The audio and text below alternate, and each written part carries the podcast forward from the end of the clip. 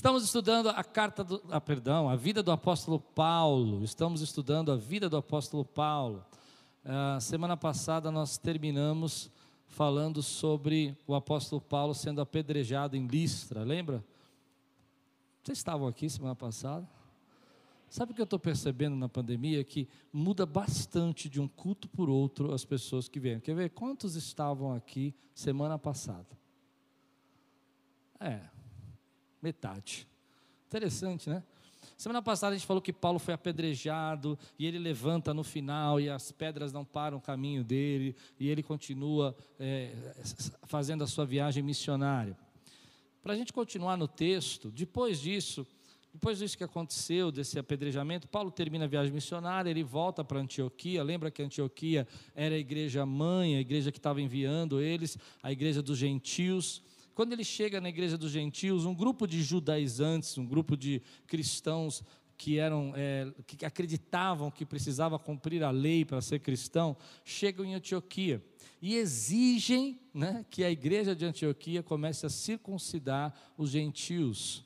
E isso dá uma confusão, dá uma briga lá dentro. Povos, Paulo não aceita isso. E aí eles vão para Jerusalém. Quando eles chegam de Jerusalém, capítulo 15 de Atos, eles reúnem a igreja, os apóstolos, e começam a discutir isso e dizer: olha, não é necessário disso, porque a nossa salvação é pela fé em Cristo Jesus. E lá em Atos acontece o primeiro, capítulo 15, o primeiro concílio da igreja. Atos 15. E lá eles dizem: olha, realmente ah, nós somos salvos pela abundante graça de Deus e não pelo cumprimento da lei. A lei é o velho pacto e nós temos agora o novo pacto com Cristo. E eles voltam para Antioquia, reúnem a igreja, explicam que agora está determinado pelos apóstolos, pela liderança, que vai ser assim. E Paulo e Barnabé tem uma brilhante ideia que nós vamos ver agora no capítulo. Não, nós vimos de manhã, perdão, só estou confundindo os textos. De manhã, que Paulo e Barnabé têm a ideia de que eles precisam continuar a viagem missionária, começar a segunda viagem missionária deles, onde eles vão começar a fazer a rota que eles tinham feito na primeira.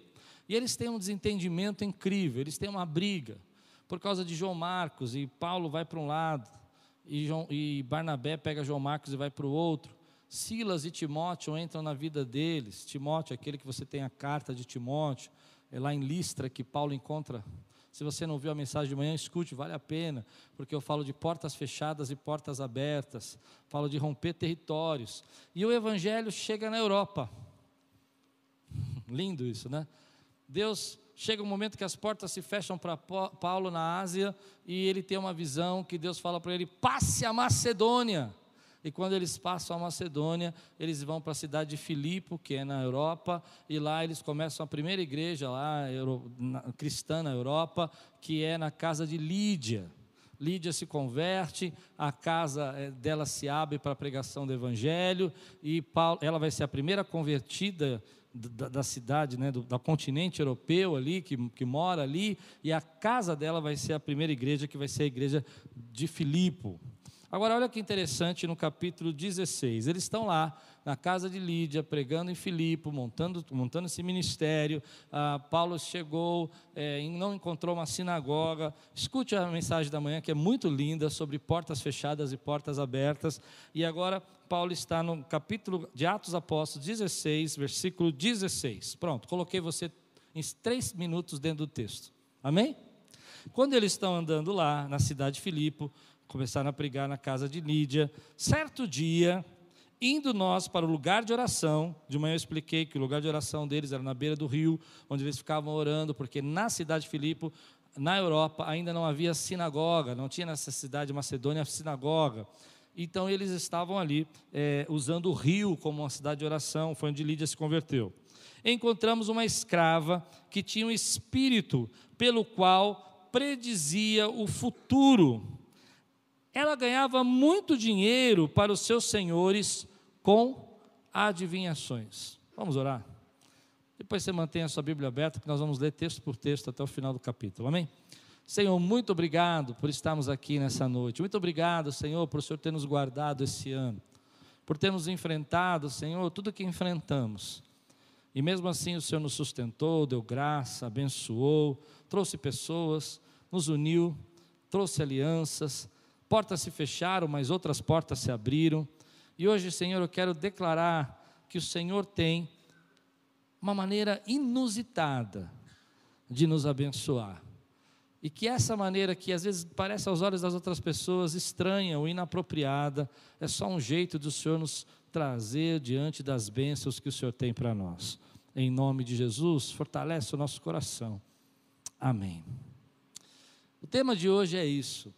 É um tema que é, eu acho interessante, porque toda vez que eu leio esse texto eu fico pensando nos instrumentos inusitados que Deus tem para nos abençoar. Às vezes a gente acha que para Deus nos abençoar, as coisas precisam ser, por exemplo, um grande chefe, você ter um maior emprego, entrar numa companhia multinacional. Mas Deus tem maneiras inusitadas de abençoar a nossa vida. Mas antes de falar disso, vamos perceber o que acontece. Quando Paulo entra na Europa e começa a pregar, ele vai encontrar uma batalha espiritual diferente. Lá tem uma escrava que é, ela é usada pelos seus senhores para predizer o futuro e eles ganharem dinheiro. E essa mulher me chama muito a atenção, porque quando você olha para o que está acontecendo, é, é, vou ler mais um pouquinho, versículo 17 a 19 deixa mais claro isso. Vem comigo aqui, 17 a 19. Essa moça seguia Paulo e a nós gritando: Estes homens são servos do Deus Altíssimo e anunciam o caminho da salvação. Sempre que eu leio esse texto, isso me incomoda. Porque essa, essa, essa adivinhadora, diferente de Bar Jesus, lembra que a gente estudou? Não ficava zombando ou tentando confundir. Ela vinha atrás dos apóstolos assim: estes são servos de Deus, servos do Deus Altíssimo, ouviu? Parece que essa mulher está falando tudo o que tem que falar. Parece até, porque ela é uma adivinhadora e as pessoas admiravam né, e seguiam ela, que ela está entregando mesmo o reconhecimento. Mas o texto vai dizer para nós que alguma coisa esquisita estava acontecendo com essa mulher. Não era natural aquilo que ela estava fazendo. Ela parecia falar coisas boas, mas no fundo a intenção dela era maligna. Ela estava roubando a atenção ela estava distraindo as pessoas, ela estava mudando o foco delas. Era uma batalha espiritual diferente, porque ao mesmo tempo que com a boca dela ela declarava: esses são homens servos de Deus e anunciam o caminho da salvação. Ao mesmo tempo, algo não batia no espírito do apóstolo Paulo. Já aconteceu com você? De gente te elogiar e falar uma coisa tão boa, mas que não bate no teu espírito? Você já teve uma batalha espiritual assim, onde que a pessoa, tudo que ela falou é certinho, é bonitinho, é legal, parece que está correto, mas lá no fundo você fala, tem coisa estranha. Até em casa a gente usa a expressão, tem fogo estranho no altar. É um fogo estranho. Sabe o que é fogo estranho? Sabe ou não? É que isso é linguagem de crente, né? Fogo estranho é quando a pessoa parece estar fazendo uma adoração e tal, mas no fundo, no fundo ela não está, ela está se promovendo. E eu chamo isso de segundas intenções. Nós às vezes não percebemos que existe a primeira intenção. A primeira intenção é a intenção revelada, a intenção que sai da boca. A primeira intenção nem sempre é a intenção verdadeira. A primeira intenção é dizer: esses são os servos de Deus, filhos de Deus, anuncia o caminho da salvação. Essa é a primeira intenção. Mas a segunda intenção é o que provoca Paulo a fazer o que ele vai fazer. Ela continuou fazendo isso por muitos dias, finalmente Paulo ficou indignado e eu fico pensando, mas por que, que ele fica indignado se essa mulher está dizendo, ei, imagina aqui, tem alguém aqui que está andando aqui no nosso meio, acaba a pregação, e ela fala assim para você: Ah, o pastor Klaus, foi uma benção essa mensagem. Tudo bem, né? Mas depois ela fala: Mas eu escutei um outro pastor de uma outra igreja, que acho que se você ouvir, você vai gostar mais. Pronto, desabafei. Estava esperando um momento para fazer isso. Ela tirou você do foco. Ela disse que aquilo que você ouviu não era importante, que não era aquilo que você tinha que estar ouvindo. Nós não percebemos que tem pessoas que às vezes são usadas numa batalha espiritual para levar você numa segunda intenção, aparecer, apresentar para você um fogo estranho. Ela fala bonitinho, ela parece que é tudo bem, ela, ela se faz de tua amiga, ela te segue, te aplaude, te faz de teu amigo mas lá no fundo a intenção dela é uma batalha espiritual que ela está levando. Querido, eu quero agora ministrar na tua vida e te fazer sábio. A Bíblia está dizendo que você precisa discernir certas coisas no espírito, e Paulo discerniu no espírito. O que ela diz não é o que ele discerne, o que ela fala não é o que ela sente. Por isso que eu gosto das mulheres, porque mulher é mais esperta, homem é bobo. Pronto, falei. Eu gosto da minha esposa nisso. Porque quando a minha esposa fala assim, ó, oh, eu falo, não, mas a pessoa só está elogiando. Ela, ó, oh. parece que mulher né, tem uma, para, uma parabólica assim, né? De, de, de, de. E eu fico vendo que nós, às vezes, não conseguimos discernir isso. E você precisa sentir, eu vou chamar de instinto, eu vou chamar de impressão do Espírito, eu vou chamar de revelação, eu vou chamar de, é, de peso, eu vou chamar de um sentimento que o clima fechou. Usei todas as linguagens que eu posso para dizer para você que você precisa, às vezes, discernir e perceber que você está debaixo de uma batalha espiritual. E que ela é diferente. Então Paulo, indignado, olha para aquela mulher e fala assim: voltou-se e disse ao Espírito, veja bem, ele discerniu o que estava dentro dela. Em nome de Jesus Cristo, eu ordeno que saia dela. No mesmo instante, o Espírito a deixou. Sabe o que eu penso que ela queria dizer?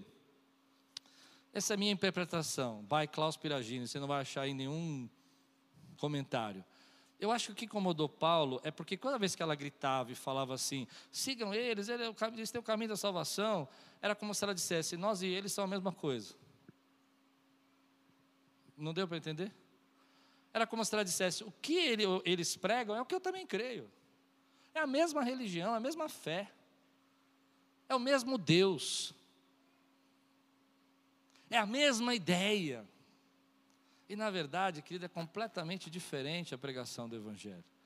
E isso estava confundindo as pessoas.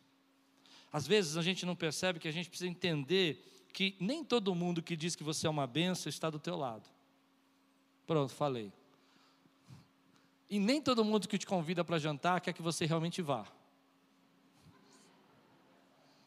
Você já recebeu aquele convite que você chega na casa da pessoa e fala: Nossa, você veio?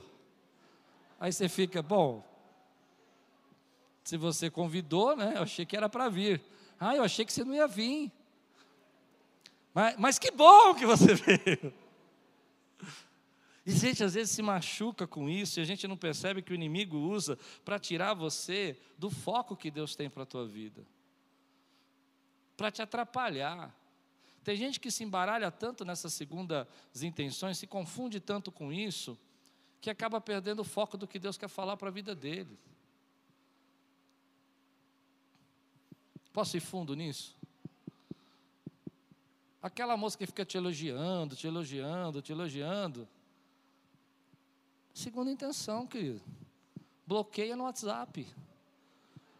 Não vai vir um anjo descer do céu e falar assim: Eis que te digo, é uma segunda intenção. Não vai. Quem recebe essa palavra aqui? Não é verdade? A gente às vezes fica preso nisso. Tem gente que se atrapalha nisso. Então, esse, esses homens, e aqui começa a história, né? Porque apesar de Paulo estar numa batalha espiritual, Deus vai usar instrumentos inusitados para levar a salvação para Filipe.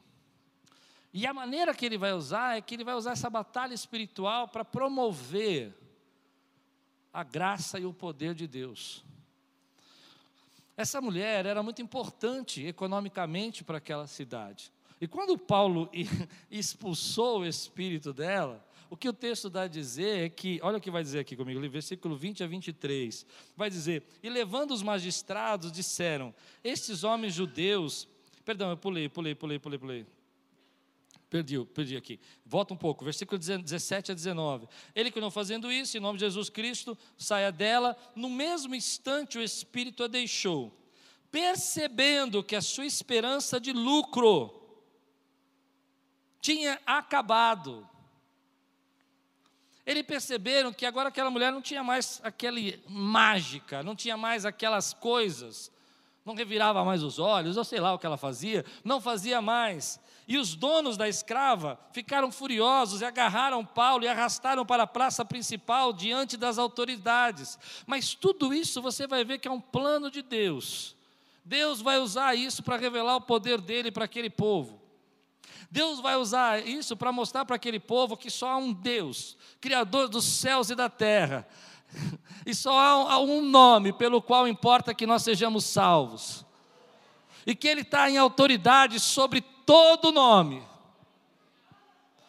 Instrumentos que são às vezes inapropriados, porque o que vai acontecer agora é que eles são arrastados, e vão ser espancados, e vão sofrer, mas Deus está usando tudo isso de uma maneira que você não pode imaginar para avançar o Evangelho. E aí eu quero dizer para você, querido, às vezes algumas coisas que você precisa bater de frente, que às vezes as portas se fecham, as coisas acontecem, as pessoas não, não, não ficam bravas com você, é um jeito inusitado, diferente do que você imagina, para que Deus possa fazer com você aquilo que Ele planejou e avançar na tua vida.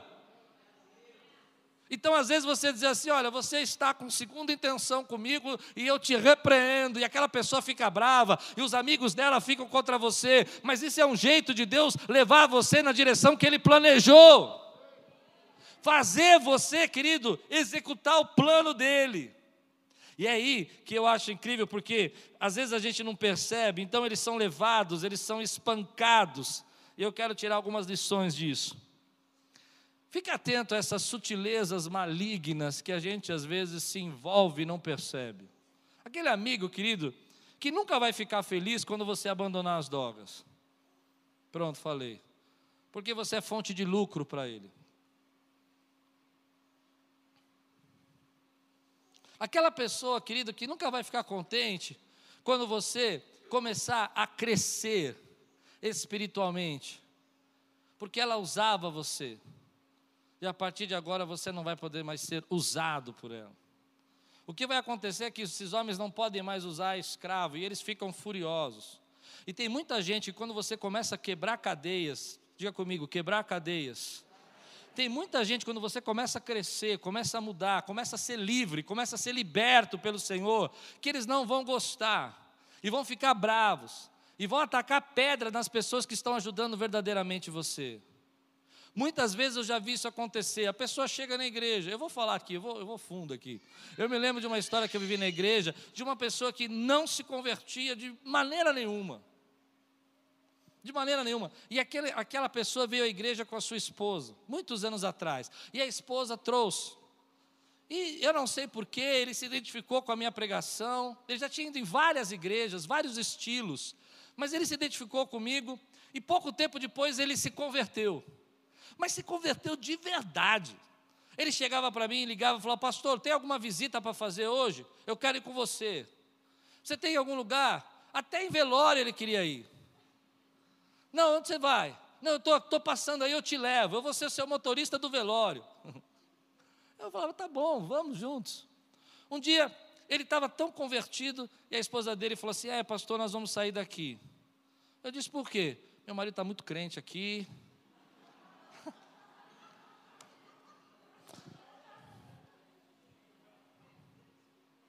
Algum tempo depois, eu estou aqui numa padaria do bairro aqui, e eu encontro esse meu amigo, nunca mais tinha visto. Eu falei, e aí, querido, como é que você está? E ele disse, muito bom. Eu falei, Ih.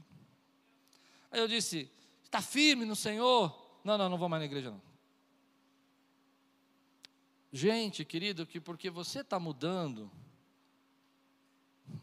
quer parar a mudança que Deus quer fazer na tua vida e quer agredir aquele que está abençoando você. Quantas vezes eu já vi isso? Se você está mudando, eu tenho visto muita gente crescer aqui, eu tenho visto muita gente prosperar espiritualmente aqui. Querido, se prepare que nem todo mundo vai ficar feliz. Nem todo mundo vai ficar contente, querido, com a sua nova posição, sua nova autoridade, seu, sua libertação, seu jeito livre de pensar. E vão querer, às vezes, escravizar você de novo. E vão querer atacar aquilo que está abençoando a tua vida. Mas é interessante que, em primeiro lugar, entenda que há pessoas que você precisa discernir que as intenções delas não são legais para você. A segunda lição que eu tiro é que toda libertação provoca mudanças que nem todo mundo vai gostar. Mas, embora nem todo mundo goste que algumas pessoas sejam libertas, continue, querido, vivendo a graça e a libertação que Deus tem para a tua vida. Há lutas que vêm, querido. Há uma, há uma, história interessante, porque todo mundo não vai gostar de, dessa libertação. Alguns anos atrás, nos Estados Unidos, teve aquele escândalo do Watergate. Você lembra disso? Nixon, muito quem está da década de 80 conhece essa história. Nixon era um presidente dos Estados Unidos que se envolveu com corrupção. Mas o que muita gente não sabe dessa história é que o que estourou e revelou a corrupção foi uma conversão. A maioria das pessoas não sabem disso. Um dos braços direitos de Nixon, um dos seus secretários, um dos seus testas de ferro, que era desde o começo da carreira dele, um dia desesperado, pensando em suicídio, ligou para uma pessoa, que era um dos secretários também de Nixon, que era um cristão, que é cristão até hoje, inclusive é um professor de escola bíblica, e ele disse: Olha, eu vou tirar minha vida. Ele disse: Então, peraí, vamos conversar. E ele pregou o evangelho para ele. E ele aceitou Jesus de uma forma tão explosiva que ele não conseguia mais aceitar a corrupção. Então ele chegou e disse assim: ele declarou os erros, porque ele disse: não é mais compatível com a minha nova conduta e com a minha salvação. E as pessoas ficaram com muita raiva e quiseram matá-lo. Ele teve que abandonar a carreira, mas ele não negou a Cristo, porque Jesus tinha salvado a vida dele. Meu querido, há uma palavra de Deus para mim e para você. Você precisa discernir a batalha. Precisa perceber que as lutas vão vir e que nem todo mundo quer, querido, que cadeias sejam quebradas. Mas ainda assim, estamos aqui para quebrar cadeias. Se você crê nisso, diga glória a Deus por isso, querido. Glória a Deus. Então, a luta vai continuando, eles vão a, apanhar, vão sofrer. Versículo 24 a 25. Agora eu vou chegar na parte que eu gosto.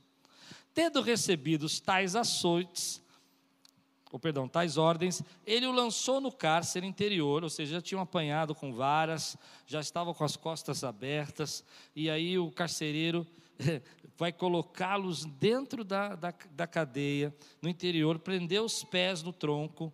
É, por volta da meia-noite, Paulo e Silas estavam orando e cantando hinos a Deus, e os outros presos os ouviam.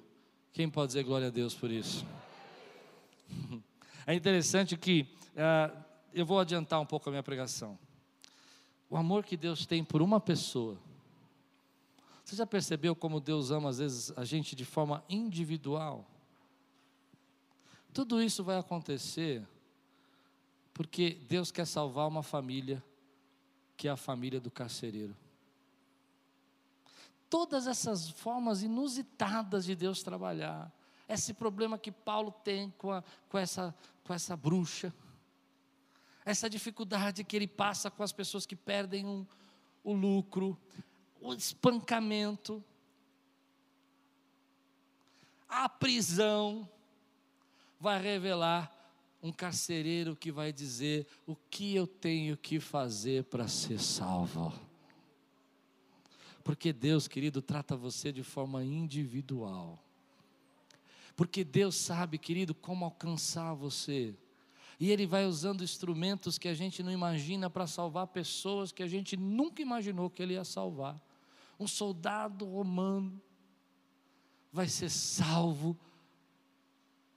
Aconteceu algo aqui quinta-feira que eu achei extraordinário. Eu recebi um testemunho, nem sei se eu podia falar, se eu não posso falar, me perdoe mas mostra como Deus olha os detalhes. Quinta-feira eu esqueci de fazer o dízimo.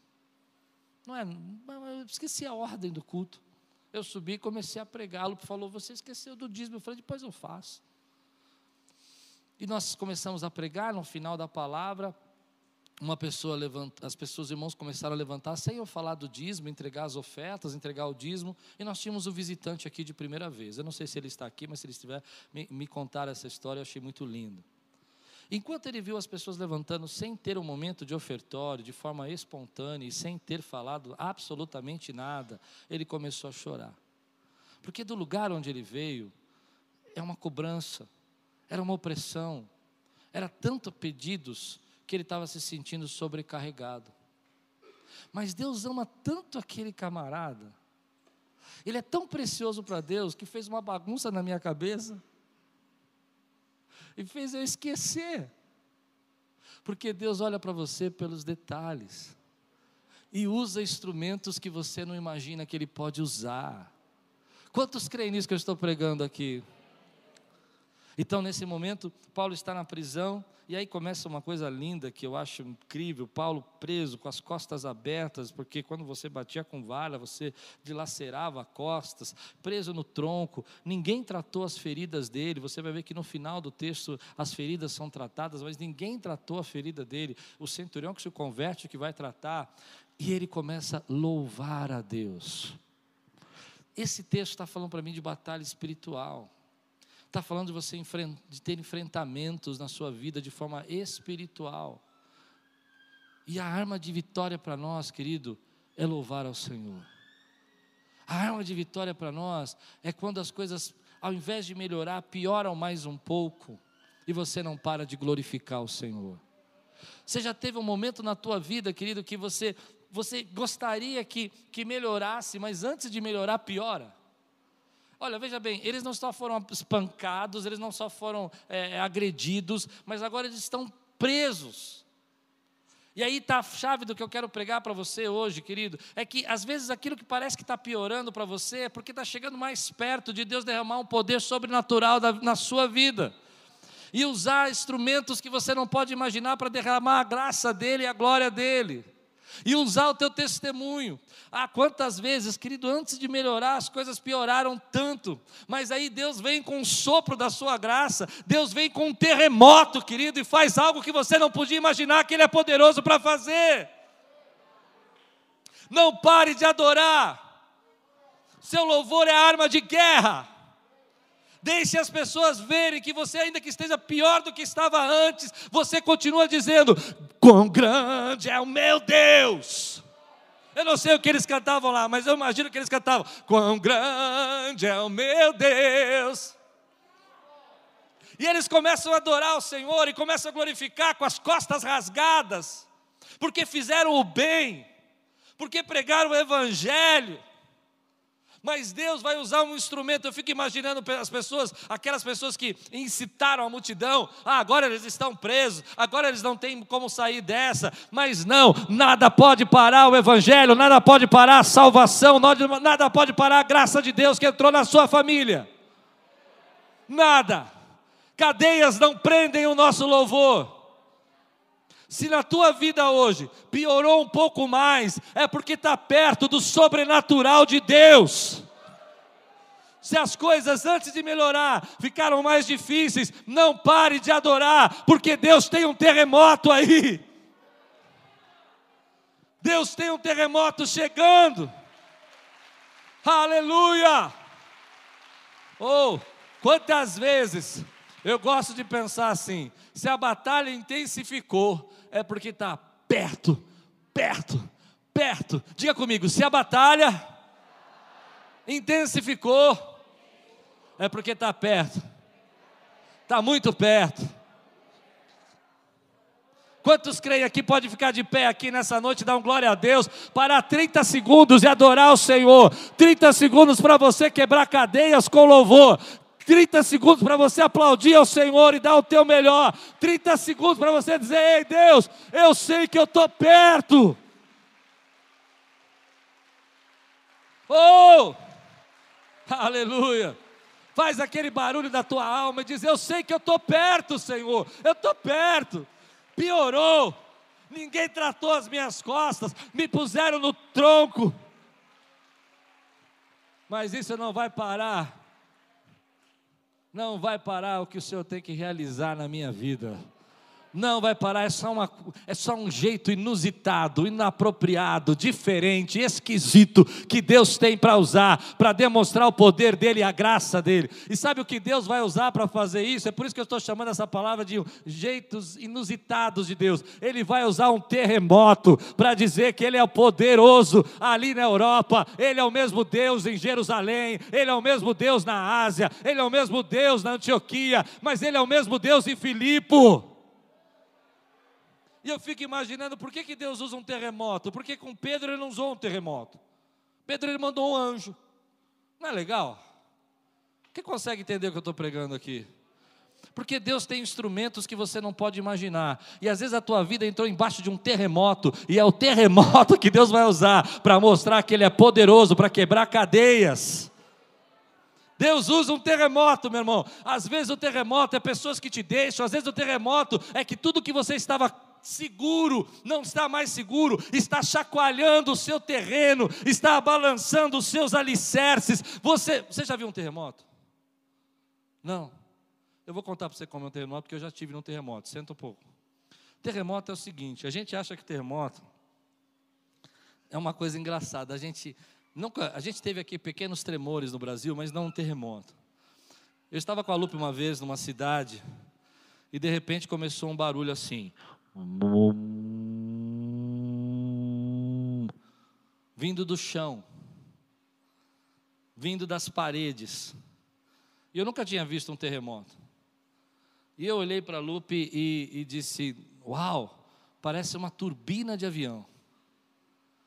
Parece que um avião vai decolar aqui de dentro da sala.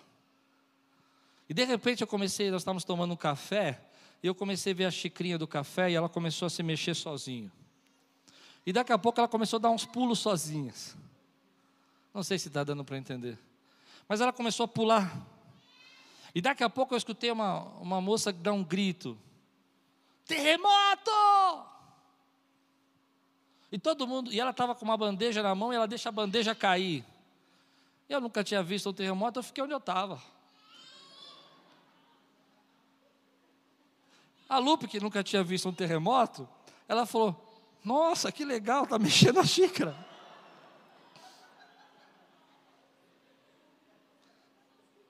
E eu olhava o café, o café começou a transbordar, sabe? Cair da xícara. Eu falei, meu Deus, está ficando feio isso aí. Graças a Deus foi 30 segundos de terremoto, não foi mais que isso. Mas foi um terremoto mesmo.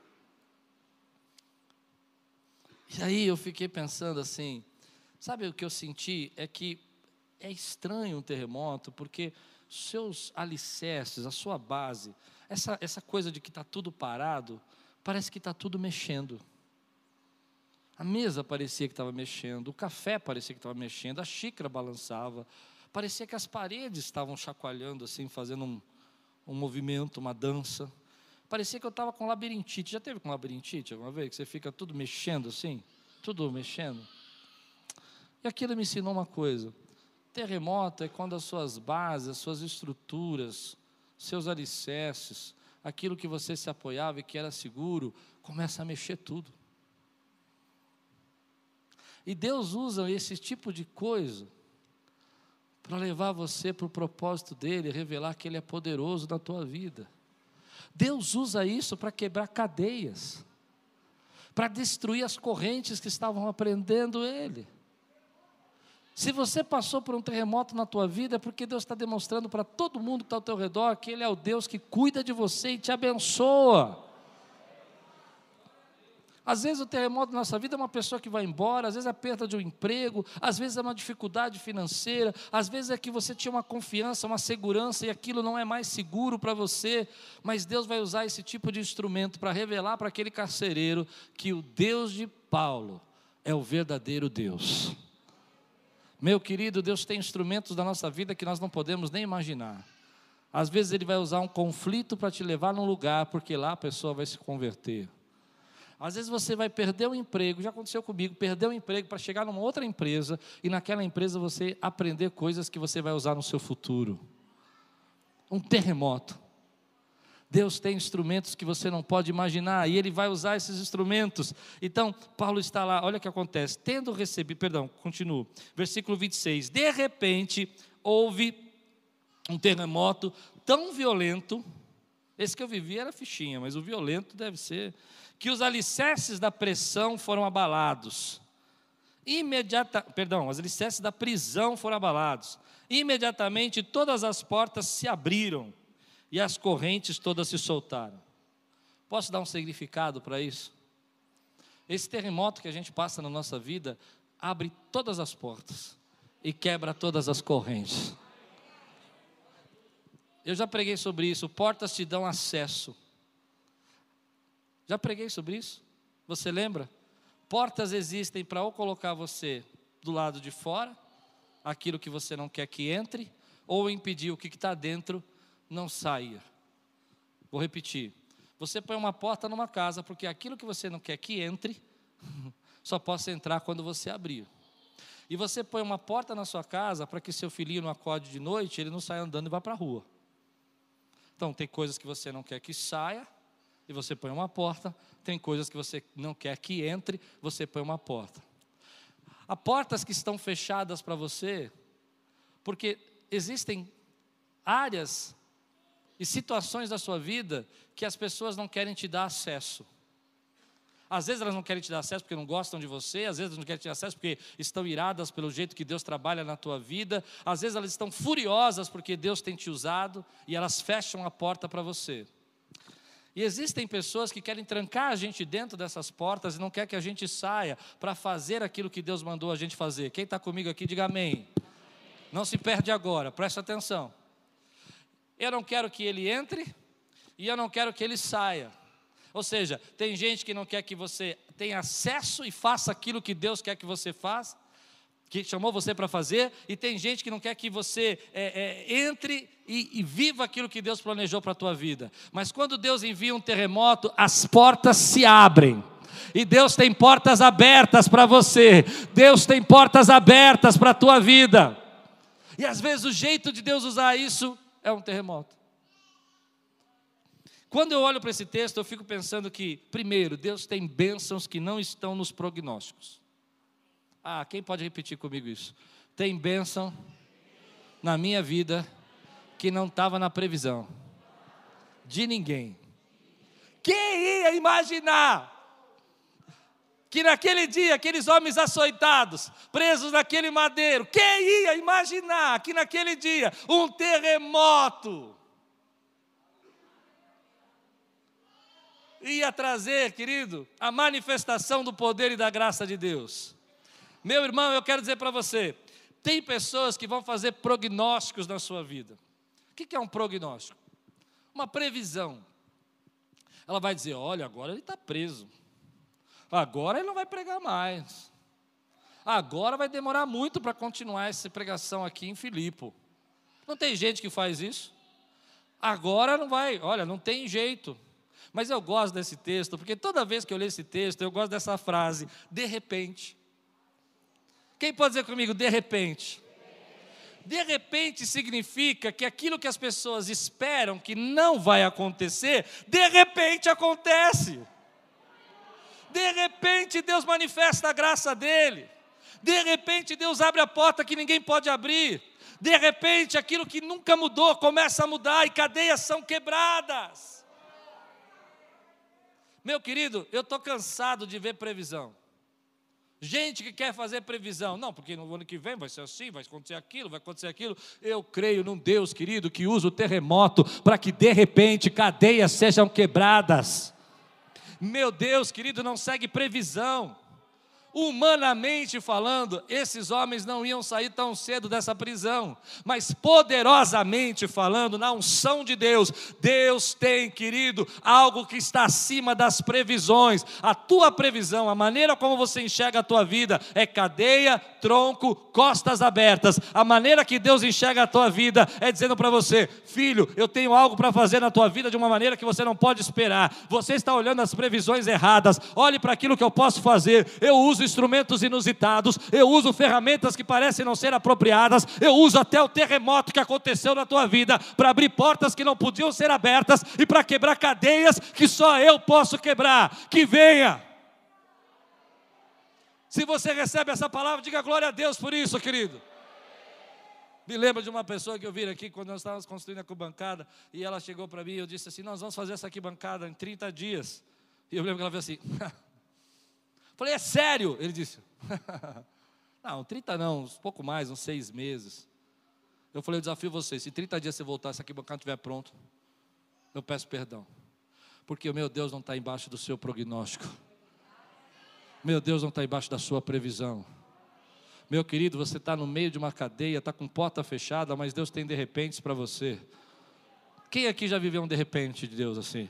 De repente o teu chefe te chama e você é promovida. De repente aquela sentença chega na tua vida e o médico fala que você não pode ser curado e um terremoto acontece. De repente Deus faz um milagre. De repente, querido, quantas de nós estamos frustrados porque você escuta, olha para mim que eu vou falar para você agora. Você é um péssimo previsor. Existe essa palavra? Se não existe, eu inventei. Você é um péssimo analista do futuro. Acho que deu para entender o que eu quero dizer. Você é uma. Meu irmão, quantas vezes eu imagino Deus fazendo assim comigo? Me perdoe a minha liberdade, mas eu imagino Deus falando assim: tá, cara, fala aí. Ai, Deus, vai demorar muito para isso mudar. Eu estou de costas abertas, trancado no tronco, só porque eu estou pregando teu nome. Claro que Paulo não fez isso, isso sou eu. Eu lembro que eu sou mais dramático, né? De acordo com a Lupa, eu sou, um, sou dramático. Fico com gripe, falo que vou morrer. E Deus olhando para mim, Ele diz assim: Você nem sabe que todo esse terremoto que você está passando nesse tempo é para levar você a ganhar mais almas para mim.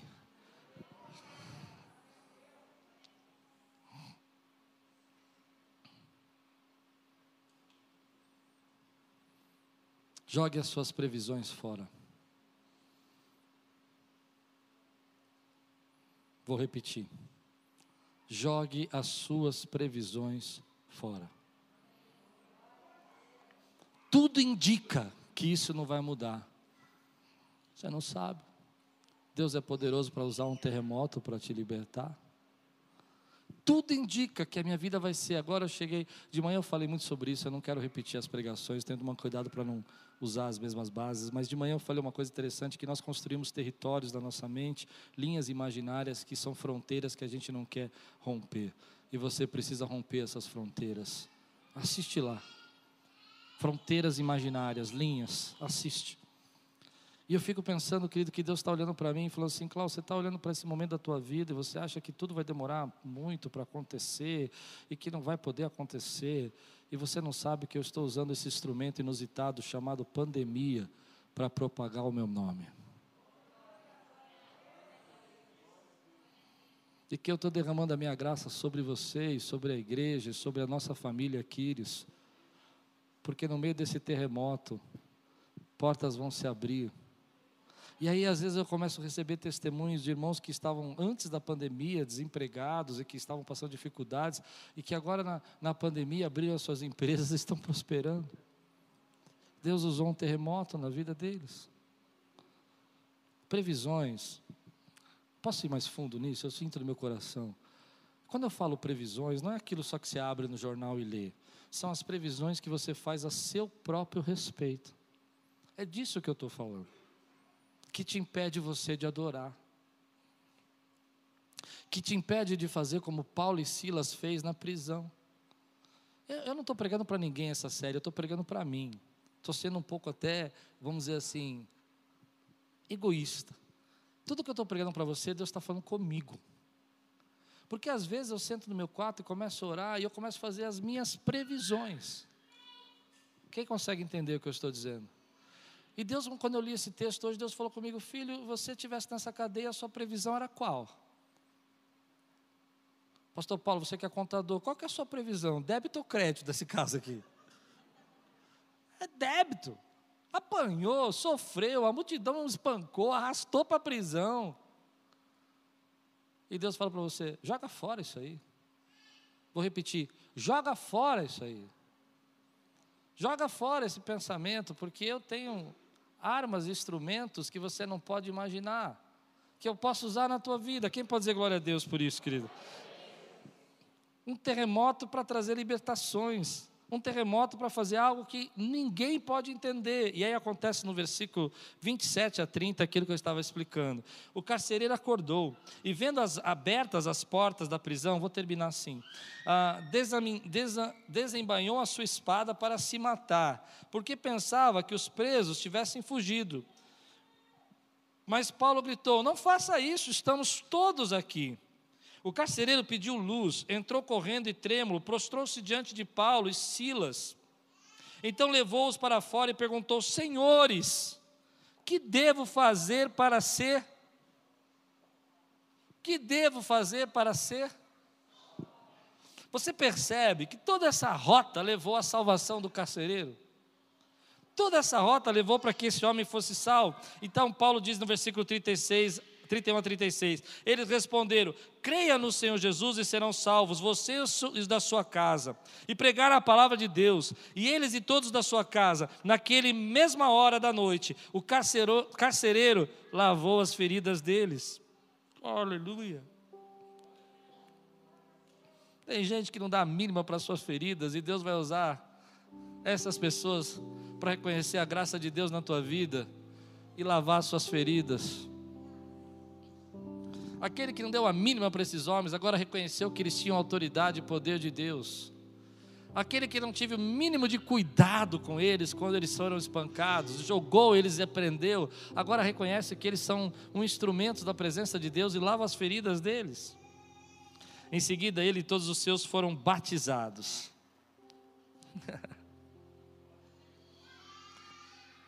E então os levou para a sua casa, serviu-lhes uma refeição e com todos da sua casa alegrou-se muito por haver crido em Deus. Quando amanheceu, os magistrados mandaram seus soldados, os carcereiros, com esta ordem: solte esses homens. O carcereiro disse a Paulo: Os magistrados deram ordens para que vocês e Silas sejam libertos. Agora podem sair em paz. Paulo não vai sair assim, não, mas Deus havia mudado toda aquela história. Uma noite que era para ser triste, acabou numa noite de uma refeição de salvação. Porque Deus usa instrumentos inusitados. O terremoto que você passa na sua vida é o testemunho para aquele que não crê que Deus é poderoso para quebrar cadeias e abrir portas. Por isso, não pare de adorar, não pare de louvar, não pare de bendizer o Senhor. Nem todo mundo diz que você é uma bênção está do seu lado. Fique atento às pessoas que se aproximam com segundas intenções. Se está piorando, é porque você está perto da vitória. Vença essa batalha louvando ao Senhor.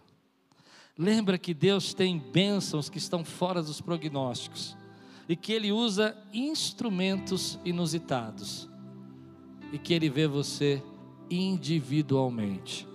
Você recebe essa palavra hoje na sua vida?